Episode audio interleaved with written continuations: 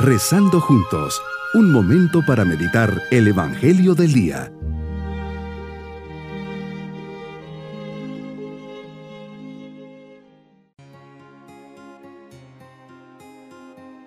Les saludo en este día lunes de la vigésima octava semana del tiempo ordinario, siempre unidos bajo la mirada llena de amor de Dios que nos invita a dedicar este momento a Él. Jesús, gracias por este momento que me regalas para estar en tu presencia. Tú me conoces. Sabes bien cuáles son los deseos, los temores y las ilusiones más profundas de mi corazón. Pongo todo en tus manos.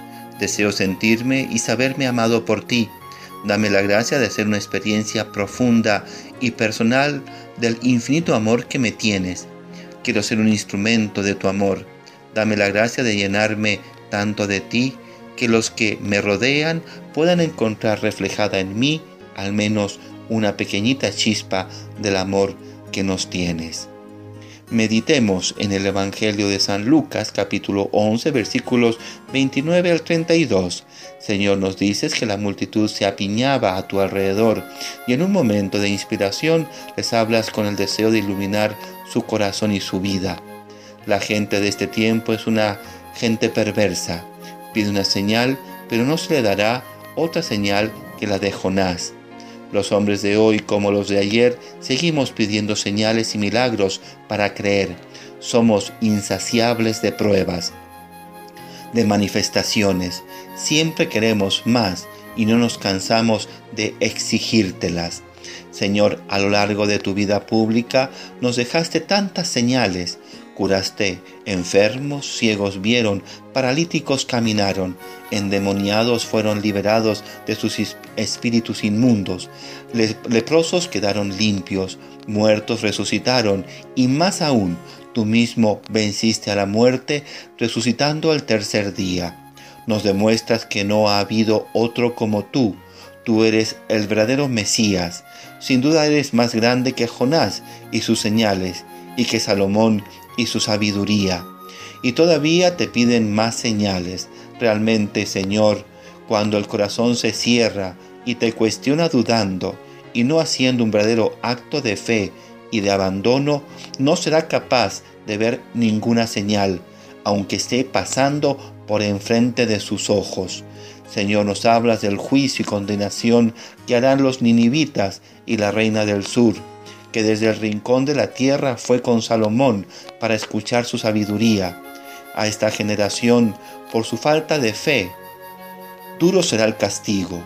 ¿Qué nos espera a nosotros que durante veinte siglos no has parado de mandarnos señales? Señor, que crea en ti, que te acepte con las señales que me has dado, que ya no te pida más milagros.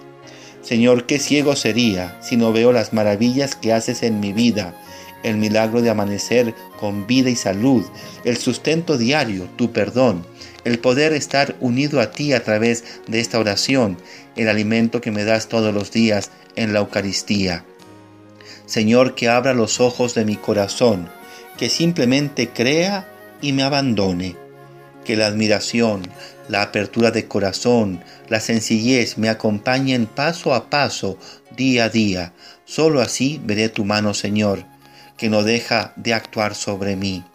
De este modo puedo ir descubriendo en ti la señal que me das para caminar en la verdad, en el amor, en el bien, lo que hace que mi fe vaya madurando.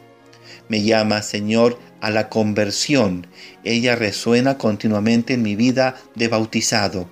La conversión no es algo que debo tener presente solo en cuaresma. Es una tarea ininterrumpida de toda la vida, de cada día, de cada minuto.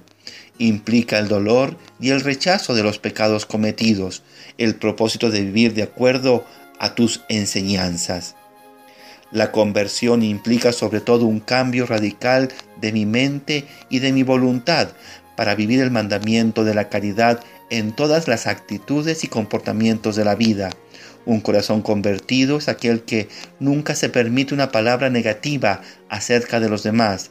Es aquel que sirve a todos, incluso a aquellos que no nos agradan. es aquel que responde al mal con el bien y a las antipatías con una sonrisa. Mi propósito será aceptar la voluntad de Dios sin poner peros o exigir pruebas y señales. Aceptaré lo que me mande con alegría y haciendo un acto de abandono en Dios. Todo lo haré en un ambiente de paz y confianza. Mis queridos niños, pidan a Jesús que cada día les dé más fe para que lo puedan ver y sentir en los diversos momentos y situaciones de su vida. Y aunque no siempre les conceda lo que le piden, tengan la certeza que siempre les escucha, está con ustedes y le dará lo mejor. Y nos vamos con la bendición del Señor. Y la bendición de Dios Todopoderoso, Padre, Hijo y Espíritu Santo, descienda sobre todos nosotros. Bonito día.